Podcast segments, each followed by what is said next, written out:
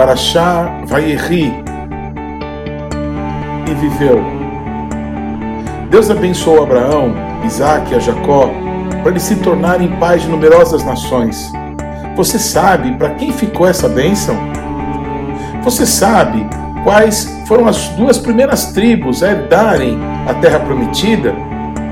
O que isso tem a ver conosco hoje, como pessoas que creem em Yeshua, que creem em Jesus? Será que nós temos entendido qual é a real ligação entre José e Judá? Se você ainda não entendeu, ouça essa última paraxá de Bereshit. Agora, se você entendeu, o que você está fazendo a respeito dessas coisas tão grandiosas que Deus tem revelado para nós? É, é com você mesmo. Vamos juntos? Shalom, pessoal. Eu sou Paulo de Tarso e esse é o programa A Minha Torá.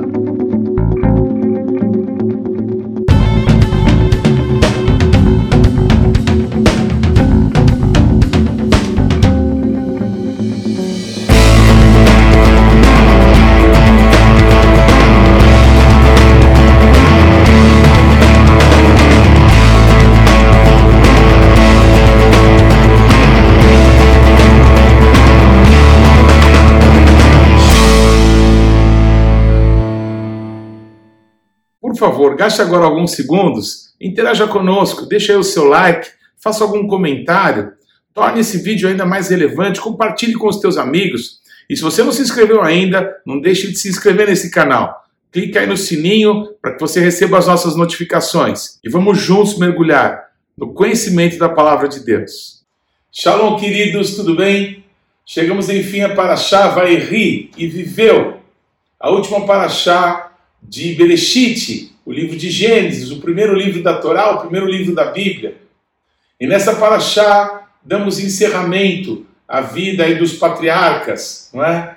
Jacó, que teve uma vida tão conturbada, que nasce na terra prometida, passa uh, uma parte boa da sua vida na terra dos seus antepassados, lá de onde veio, não é, Abraão, na terra de Arã, e aí, depois dos seus últimos dias, ele termina no Egito.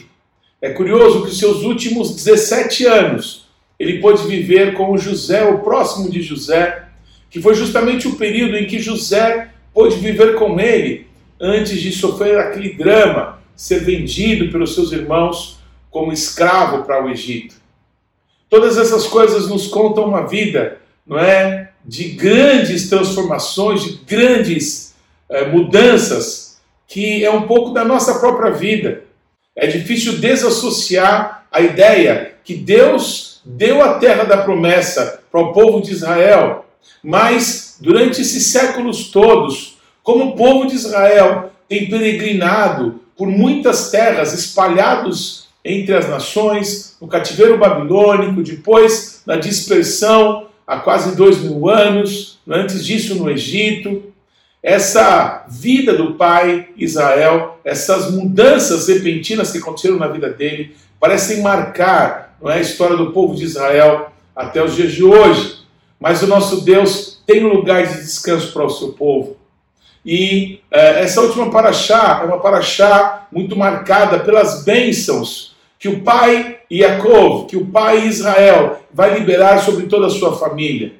Mas é curioso perceber que quem toma a iniciativa para receber essas bênçãos é Yosef. Yosef, percebendo que os dias do seu pai estavam já terminando, ele toma os seus dois filhos e leva até o patriarca para que ele pudesse abençoá-los. E é tão curioso, depois de toda a história de Jacó, nós vemos ele simplesmente cruzar a mão sobre a cabeça de um dos netos para liberar a bênção para liberar a autoridade e unção, sem causar problemas, sem causar brigas, sem problemas familiares. Me parece que Yaakov aprendeu a lição. Me parece que a maturidade de Yaakov nos ensina que quando Deus tem um propósito para as nossas vidas, ele vai acontecer. Nós não precisamos vestir o nosso filho com as roupas do outro, colocar como que uma pele falsa e mentir e enganar porque o propósito de Deus vai se cumprir. Jacob já tinha os seus olhos escurecidos, ele já não via com clareza, já estava com quase 150 anos, numa época em que as pessoas não viviam mais do que 120. Jacob foi um dos últimos a ter conseguido viver acima dessa média estabelecida por Deus ali na época do dilúvio. Mas tinha uma coisa em Jacob que era extraordinária. Ele adquiriu com a passagem dos anos, com a maturidade, com o relacionamento com Deus, uma visão espiritual muito clara. E Jacob se transforma num profeta, um pai e um profeta. E ele marca o destino das pessoas. Quem subirá ao Monte Santo do Senhor e quem há de permanecer no seu santo lugar, aquele que é limpo de mãos e puro de coração. Aonde nós podemos achar alguém assim? Já falamos sobre isso numa das paraxás que se foi, mas hoje é tão importante trazermos isso à mente novamente, porque os olhos de Jacó vão se fechar. E esse Salmo 24, esse salmo profético, esse salmo que aponta o Mashiach, ele nos diz que a geração que buscar a face do Deus de Jacob, essa geração será a geração chamada de limpa de mãos e pura de coração. Uma geração que acredita que assim como Deus mudou, transformou a vida de um homem cheio de problemas, suplantador, enganador, embusteiro, como foi a vida de Jacob, na vida de um homem que tinha uma visão clara a respeito da eternidade, um homem que conhecia Deus, um homem que confiava na autoridade de Deus, no destino estabelecido por Deus para as pessoas. O homem que se tinha que ir, ele ia, se tinha que ficar, ele ficava. O homem que aprendeu a confiar em Deus, porque foi um homem que sofreu muito, sofreu muitas perdas em sua vida, foi muito enganado em sua vida, mas Jacob percebeu que Deus jamais o abandonou. Feliz, a bem-aventurada, Shire, é a geração daqueles que vão andar dessa maneira, buscando a face, a presença de um Deus que muda a vida, que transforma a nossa história. E é um segredo espiritual absolutamente extraordinário, que nós começamos a falar na última semana, quando eu mostrei aquelas duas varas, não é? falando da junção de Judá com Efraim, judeus e os não judeus dispersos aí pelo mundo, mas que são amados por Deus e onde Deus tem um propósito, simbolizados por Efraim e por Judá. Muito bem, quando as bênçãos de Jacob vão ser colocadas sobre os netos, porque Yosef traz os seus dois filhos, os seus dois filhos meio hebreus, meio egípcios, que nasceram de Azenate, a sua esposa. Quando Yosef traz aqueles meninos para que o patriarca Jacob pudesse abençoá-los, Yosef coloca o filho mais velho perto da mão direita do patriarca e coloca o filho mais novo é, na outra mão, na mão esquerda. O que ninguém podia imaginar é o que estava para acontecer. Mas antes de mergulhar, eu quero que a gente possa voltar um pouco atrás. Quando o nosso Deus e Pai disse a Abraão Avino, ao pai Abraão: Abraão, eu farei de ti pai de numerosas nações. Esse poder, essa autoridade dada por Deus, liberada pela palavra sobre o pai Abraão, essa bênção colocada sobre ele, de que dos seus filhos nações seriam geradas, essa bênção ela não se perdeu. O pai Abraão, como citamos em parachotes anteriores, né, ele foi casada com uma mulher semita, com Sará, a sua princesa, a sua esposa. Né? E também Agar, uma camita ou uma ramita, descendente de Cam, ou Ram, filho de Noé, mas ele também casa com Keturá, a sua última mulher, não é? E essa última mulher de Abraão, ela era uma descendente de Yafé. Ou seja, o pai Abraão gerou filhos com as três linhagens que saíram da arca de Noé. Assim como através de Isaac veio o povo judeu, assim como através de Ismael veio todos os povos árabes, vieram através de Keturá muitas nações Inclusive, os filhos de Abraão com Keturá foram para o Oriente. Então, talvez sejam os antepassados dos indianos, dos chineses e outros povos orientais mais distantes. Um pai de nações. Quando Deus estava para levantar Isaac, e deixou claro que o filho da bênção, o filho da promessa, não herdaria com mais ninguém. Então, Abraão, ele manda primeiro o Ismael embora, depois manda os filhos de Keturá, porque a bênção de Deus estaria sobre o Isaac.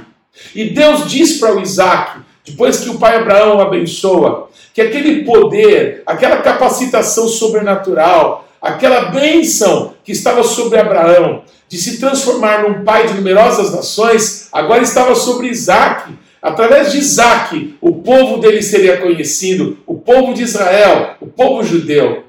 Isaac tem dois filhos. Ele tem Jacó, de onde vem o povo de Israel, mas ele também tem a Esaú, e os filhos de Esaú também geram nações. Porque havia sobre a casa dos patriarcas uma bênção, uma capacitação, uma autoridade delegada por Deus de se transformar em pai de numerosas nações. Chegamos então a Jacob. Você lembra muito bem, não é? Aquela briga pela primogenitura, e aí depois é, Jacob, ele toma o lugar de Esaú ali enganando o pai e recebe essa bênção, recebe esse poder das mãos do pai Isaac, depois confirmadas pelo próprio Deus. Jacob então se transforma um pai de numerosas nações. Todos que nascessem de Jacob se tornariam também pais de povos, pais de nações, patriarcas. E isso se dá com os doze patriarcas do povo hebreu. Mas o que seria natural, em decorrência, não é? Daquilo que já aconteceu com as gerações anteriores, com Abraão, com Isaac e com Jacó, que a bênção de se transformar numa multidão de povos, numa multidão de nações, o Jacob deveria colocar sobre um dos seus doze filhos. Você sabe que ele teve treze, também teve uma mulher, que era Diná. Mas essa bênção deveria ser colocada sobre um dos seus filhos. Sobre quem? Sobre Rubens? Certamente não. Ele errou. Sobre Judá, então? Não, já tinha já tinham bênçãos especiais sobre a vida de Yehudá. Sobre Yosef? Não, não sobre Yosef, mas sobre um dos filhos de Yosef. Sobre o filho mais novo de Yosef. E por que isso? Quando nós lemos na Paraxá dessa semana, o momento em que o pai Yaakov, Israel, cruza a mão direita, colocando a mão da bênção sobre a cabeça do mais novo, de Efraim, sobre o fruto duplo, aquele que haveria de multiplicar-se. Quando Jacob coloca a mão direita sobre a cabeça daquela criança, está escrito que ele libera sobre Efraim aquilo que estava sobre ele, aquilo que esteve sobre Isaac, aquilo que esteve sobre Abraham Avino. Agora, essa bênção, esse poder, essa capacitação está numa pessoa misturada, está sobre uma pessoa que não nasceu de um ventre hebreu. O poder de se transformar numa multidão de povos agora cai sobre a vida de Efraim, filho de uma egípcia, um povo misturado. Parecem com quem esse povo? Se você sorriu e pensou que eu estou imaginando falar sobre a igreja, sobre um povo que Deus levantou judeus e não judeus de todas as nações da terra, juntados para ser um só povo diante do nosso Deus, você acertou, porque Efraim é uma figura da igreja, historicamente, biblicamente, é uma figura da igreja.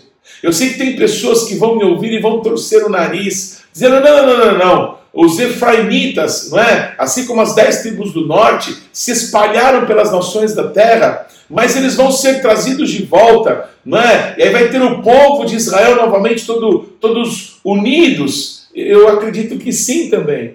Eu acredito que as tribos que se perderam, conforme está escrito em Apocalipse, vão ser juntadas novamente. Representantes de todas as tribos vão ser juntadas. E nós temos muitas teorias, não é? Uma evolução científica incrível em coisas como o DNA, que poderiam agora nos nossos dias identificar com clareza entre o povo judeu, quem que é de cada tribo, eu, eu acredito nisso. Mas não é disso que eu estou falando. O que eu quero dizer é que a tribo de Efraim, tradicionalmente, foi uma figura da igreja, em coisas boas que aconteceram com a igreja e também em coisas muito ruins. Eu vou começar contando de uma coisa muito ruim. Jeroboão, aquele servo de Salomão, que recebe do próprio Deus uma palavra de que ele receberia dez das doze tribos de Israel e Deus o faria rei sobre aquelas tribos. O nosso Deus promete para Jeroboão que, assim como Deus tinha promessas para Davi e para sua casa, essas mesmas promessas estariam sobre a casa de Jeroboão para sempre. Jeroboão era um efraimita, mas o que o Jeroboão fez de errado? Ele ficou com medo, porque Jerusalém, Jerusalém estava lá na tribo de Judá, estava no reino do sul. Então Jeroboão tentou defender o que Deus deu para ele com a sua própria força, com o seu próprio braço. E não se pode cuidar e defender aquilo que Deus tem para nós com a força do nosso braço. Nós temos que confiar em Deus. Jeroboão manda fazer dois bezerros de ouro detestáveis uma abominação tal qual foi feita no deserto, quando Moisés subiu no monte para receber a palavra de Deus. O povo fez um bezerro de ouro, mas agora Jeroboão faz dois. E coloca um numa cidade da sua própria tribo, na tribo de Efraim, na cidade de Samaria, e manda colocar outro bezerro de ouro no norte, lá na tribo de Dan, que ficaria conhecido como Teodan até os dias de hoje por conta dessa abominação, por conta desse pecado, com medo de que os seus súditos, indo para adorar em Jerusalém, o único lugar do mundo onde o nome de Deus podia ser invocado, que as pessoas debandassem, que as pessoas quisessem ficar com os descendentes de Davi e não com os descendentes de Jeroboão. Então ele promove uma idolatria, ele afronta a santidade do nosso Deus e por isso Deus o faz passar um efraimita que começou muito bem e acabou muito mal. Queridos, não foi isso que aconteceu com a igreja? No quarto século da nossa era, um imperador romano, parece que a história nos revela que ele inventou uma conversão, ele inventou que a partir de agora ele era um cristão, porque ele via no seu império o cristianismo crescer de uma forma muito grande, de uma forma muito poderosa. Em todas as camadas da sociedade, pessoas diziam servir a Jesus, mas ele faz um decreto. Esse homem Constantino, ele obriga agora que todo o Império Romano se transforme em cristão. Ele declara que o cristianismo era a religião do império. E ninguém pode se converter por decreto. Isso não é uma obra de reis, autoridades. Quem pode produzir uma transformação na vida de alguém é só o Espírito Santo de Deus. E aquele homem tentando se desvincular totalmente de Israel, tentando se desvincular da herança que o nosso Deus deu para o seu povo, que é a palavra de Deus. Esse homem, nos seus dias, eles começaram a se separar da palavra de Deus. E o Pessah, por exemplo, deixou de ser comemorado na data estabelecida por Deus na Bíblia.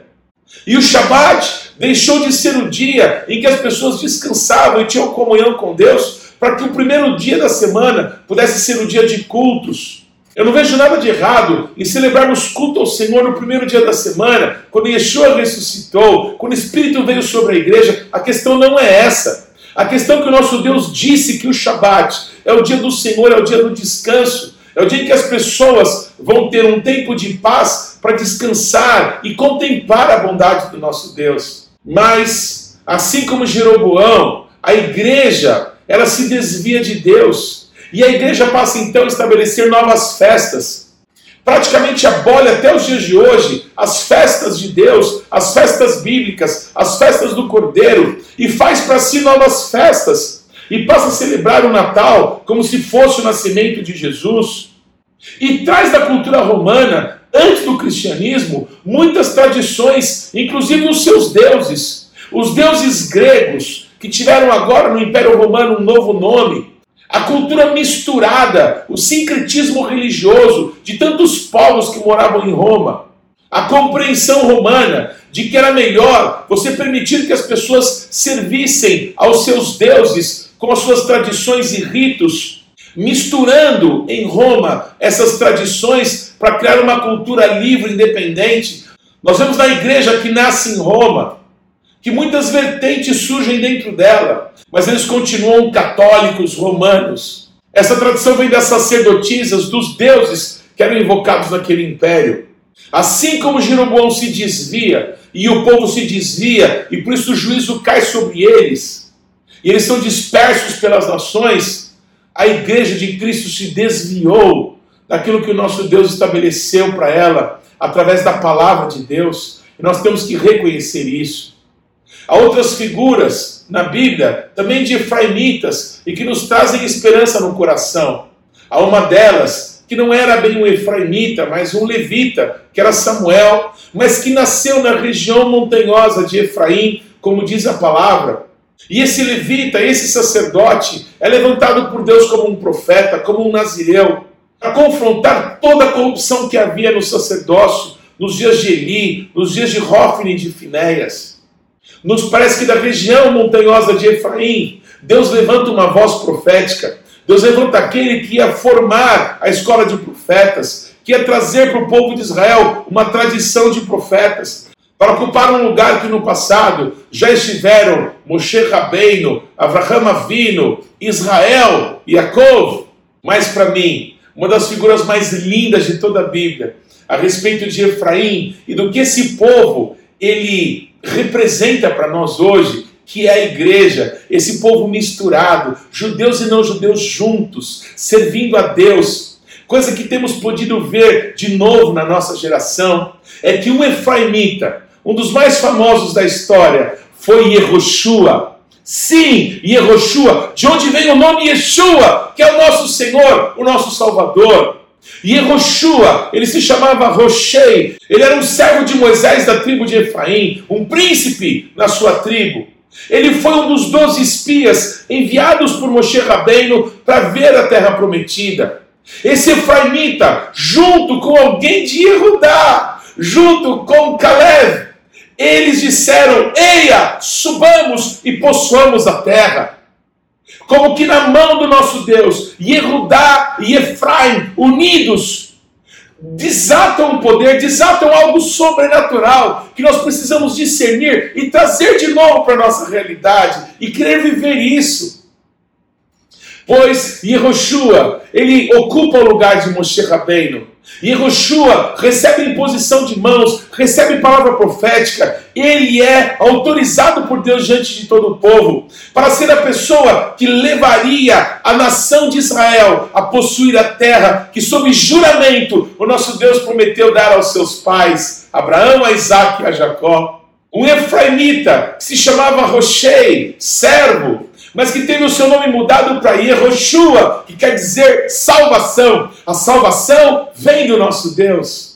Pois quando o povo de Israel entra para possuir a terra prometida, e eles é, lutam, e eles conquistam a terra, no momento em que cada uma das tribos de Israel vai receber a sua possessão da terra prometida, Yehoshua chama Eleazar filho do sumo sacerdote Arão, agora com ofício sumo sacerdotal. Ele tinha Urim e Tumim, e ele começa a trazer a direção de Deus para cada uma das doze tribos de Israel.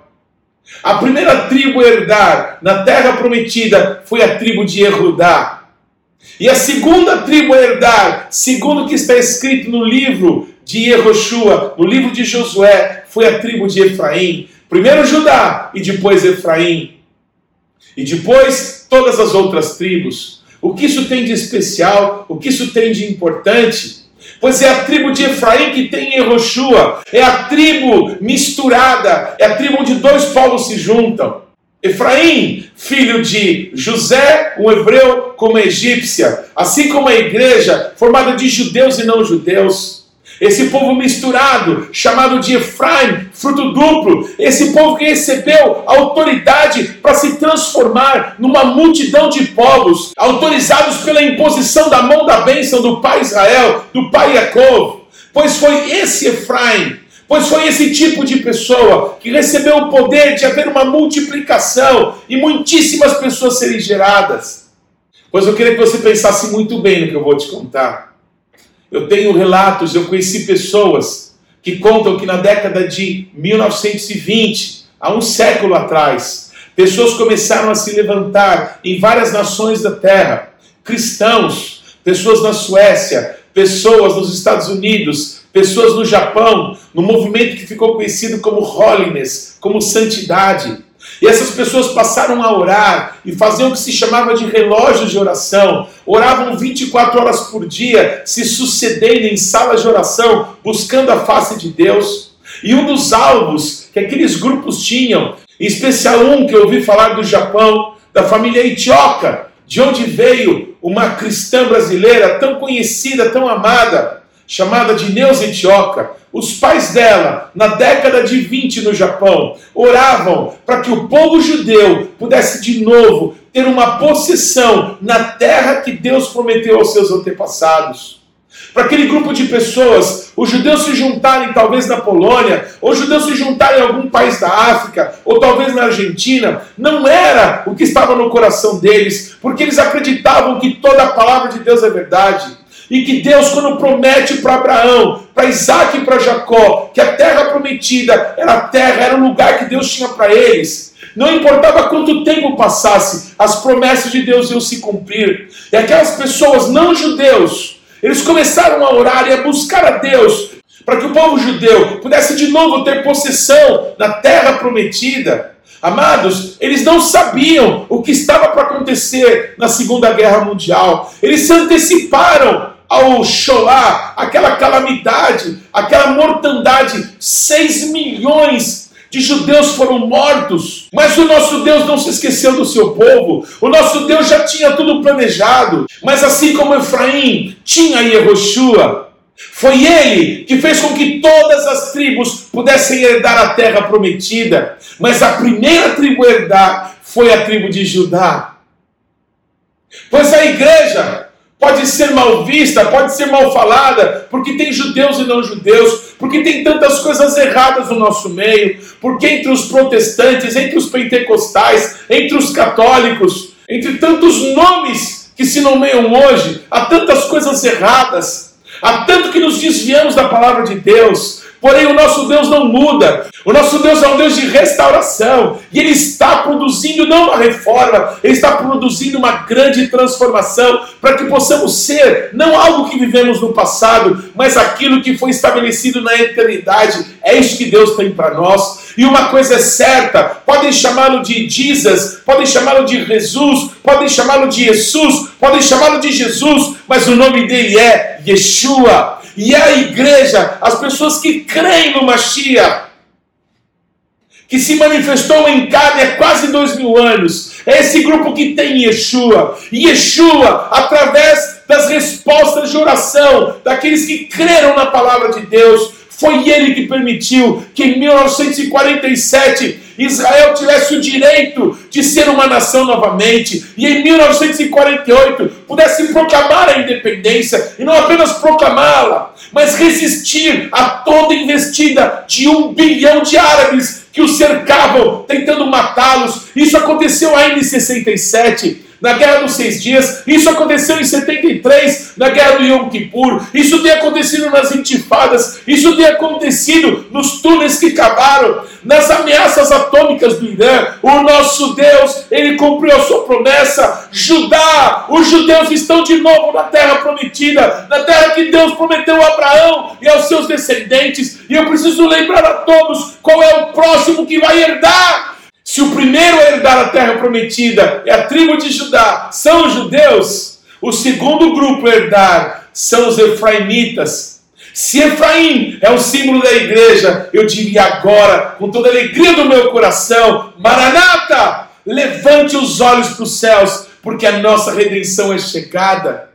Desde 1948, a nação de Israel, a nação do patriarca, a nação abençoada pelo nosso Deus, voltou a morar na terra prometida. Hoje eles moram em cidades não muradas. Hoje eles plantam vinhas e bebem do seu suco. Hoje eles plantam, eles colhem, eles comem, eles investem. São uma potência tecnológica porque a mão do nosso Deus está sobre eles. Diante dos nossos olhos, profecias antigas cumpridas. Que o nosso coração queime ainda mais, porque a nossa redenção é chegada. O poder de uma multiplicação de povos está sobre a igreja, está sobre nós, esse povo misturado, feito por judeus e não judeus, prefigurado no casamento de Yosef com Azenate, mas manifesto através de Yeshua, que derramou o seu Espírito Santo sobre 120 Erudim, que estavam reunidos ali em Jerusalém, mas que tinham uma promessa, que seriam testemunhas até os confins da terra. Sabe por quê? Porque Deus tinha muito povo até os confins da terra, para que pudessem ser alcançados. Eu estou aqui hoje, eu sou um desses alcançados, eu sou uma dessas pessoas das quais o Senhor pensou, das quais o Senhor liberou palavras de bênção, para as quais o Senhor enviou os seus apóstolos. Eis-nos aqui, alcançados entre as nações, profetizando, assim como Judá herdou a terra prometida, nós vamos herdar também, nós vamos morar com o Senhor, nós seremos transformados, Yeshua reinará sobre todas as nações da terra. Vamos dizer juntos com Israel, Baruch Rabá, Beshem Adonai, bendito é aquele que vem em nome do Eterno. Aleluia, meu coração está pegando fogo aqui. Eu quero e preciso encerrar essa paraxá porque já está bem longa. Mas eu quero dizer para você que nós precisamos valorizar as bênçãos de Deus. É interessante que você vê ali em algumas Bíblias, não é? é a expressão bênçãos proféticas. Muitas pessoas falam né, das bênçãos proféticas, mas na verdade elas são bênçãos. O Yaakov, a maturidade do patriarca de Israel, recebeu do nosso Deus o poder de marcar os seus filhos, de marcar a sua descendência. A bênção tem poder de manifestar aquilo para o qual era liberada. Quem se interessou por isso foi Yosef. Assim como um dia todo mundo sabia que Elias ia voltar para o céu, Eliseu, ele seguiu Elias até atravessar o Rio Jordão até que do outro lado ele pôde pedir a porção de primogenitura. A Bíblia diz que haviam 50 discípulos dos profetas que sabiam de tudo que Deus faria, mas que não fizeram nada para viver as promessas. Eu queria encerrar ministrando isso no teu coração. Queridos, quando Yeshua estava voltando para o céu, dois varões apareceram e disseram: Por que vocês estão olhando para o céu? Assim como vocês viram a Sheriná, as nuvens envolvê-lo e levando para o céu, assim ele vai voltar. Então não é hora de ficar olhando para o céu, é hora de fazer o que Yeshua disse que a gente precisava fazer. Aqueles 120 foram para Jerusalém, mas um grupo de 500 pessoas ouviu a mesma palavra. Porque não foram 500 cheios do Espírito Santo naquele dia de Shavuot, naquela manhã gloriosa, porque só 120 porque não é para quem ouve, é para quem crê, é para quem toma uma atitude. Porque a fé sem obras é morta. Assim como Yosef, percebendo que o seu pai estava para partir, trouxe os seus filhos para que o patriarca, para que o patriarca Israel pudesse abençoá-los. Essa atitude de Yosef abre uma porta para que todos os outros filhos também recebam palavras, algumas palavras de peso, que no decorrer dos anos, no decorrer da história, poderiam ser mudadas, mas alguns com palavras extraordinárias de bênçãos. Eu não vou me ater a todos, mas eu queria trazer para que pudéssemos encerrar o livro de Bereshit, para que pudéssemos encerrar essa paraxá, Vaeri. Eu queria tomar as bênçãos que foram pronunciadas sobre a tribo de Judá e sobre a tribo de José. Assim como a vida desses dois patriarcas se entrelaçam no livro de Bereshit, como lemos, como aprendemos, como estudamos, as bênçãos que são colocadas sobre a casa real e sobre a casa misturada de Yosef são sinais que nós precisamos discernir e valorizar, que precisamos estudar mais e ensinar, que precisamos discernir e viver. O cetro não se arredaria de Erudá até que viesse Shiló, até que viesse o apóstolo, o Shalia, o enviado do Pai. De quem estamos falando? De quem? É claro, de Yeshua. Mas ele já veio. E os seus não o reconheceram, não o receberam. Mas a todos quanto pois o receberam, deu-lhes o poder de serem feitos filhos de Deus. Não quer dizer que isso exclui os outros, Quer dizer que é uma oportunidade aberta para todos. Se te confronta, se te machucam as minhas palavras, não fique com raiva de mim, porque meu objetivo não é feri-lo, mas desafiar a você ler a tua Torá e você acuradamente ver a vida de Yeshua. Não o que o cinema mostra, não o que a religião mostra, mas a vida de Yeshua, que está narrada nas páginas da Bíblia. Leia e compare com as profecias, e você vai ver que ele amarrou o seu jumentinho na vinha mais excelente e que a promessa feita da vida Amélia se cumpriu em Yeshua e o seu reino não terá fim. As bênçãos liberadas sobre Yosef são tantas, são tantas, que se o pai Yaakov não distribui entre os seus dois netos, nós teríamos de novo um problema na história. Para que o nome de Efraim pudesse receber tais e tais bênçãos, assim como Manasse, assim como Manassés, parece que quase tudo ficaria com Yosef. E talvez pela história tivéssemos de novo uma disputa, ciúmes entre irmãos, que não tem que haver mais. Isso já passou, já venderam Yosef e ele já foi o resgatador dos seus irmãos. É tempo dos dois povos se unirem.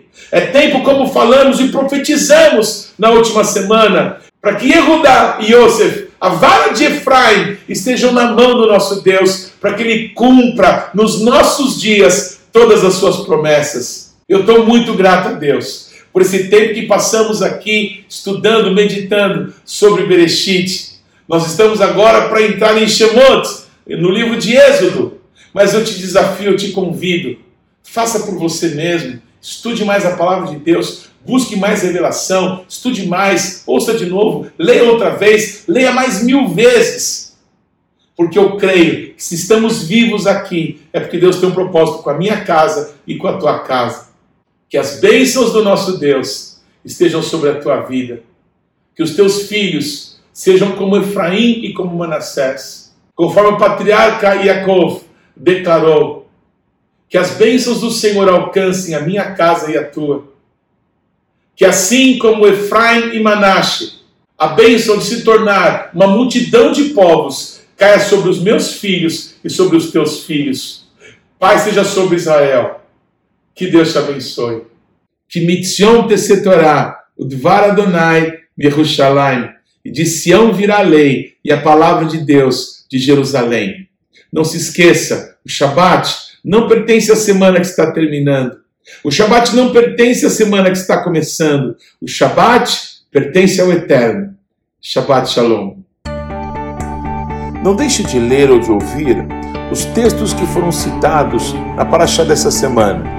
Você pode acessá-los ou no nosso site ou nas principais plataformas de podcasts. O importante é que você, pessoalmente, mergulhe no conhecimento da palavra de Deus. Você pode participar ativamente do programa Minha Torá, se inscrevendo no nosso canal, mandando perguntas, interagindo, compartilhando com seus amigos é, porções que vão te edificar. Mas também você pode fazer parte disso, semeando financeiramente para que esse canal se desenvolva ainda mais. Então você pode usar os nossos dados bancários para que você possa fazer contribuições para que a palavra de Deus possa alcançar muitas outras pessoas. Vamos fazer isso juntos. Que Deus te abençoe.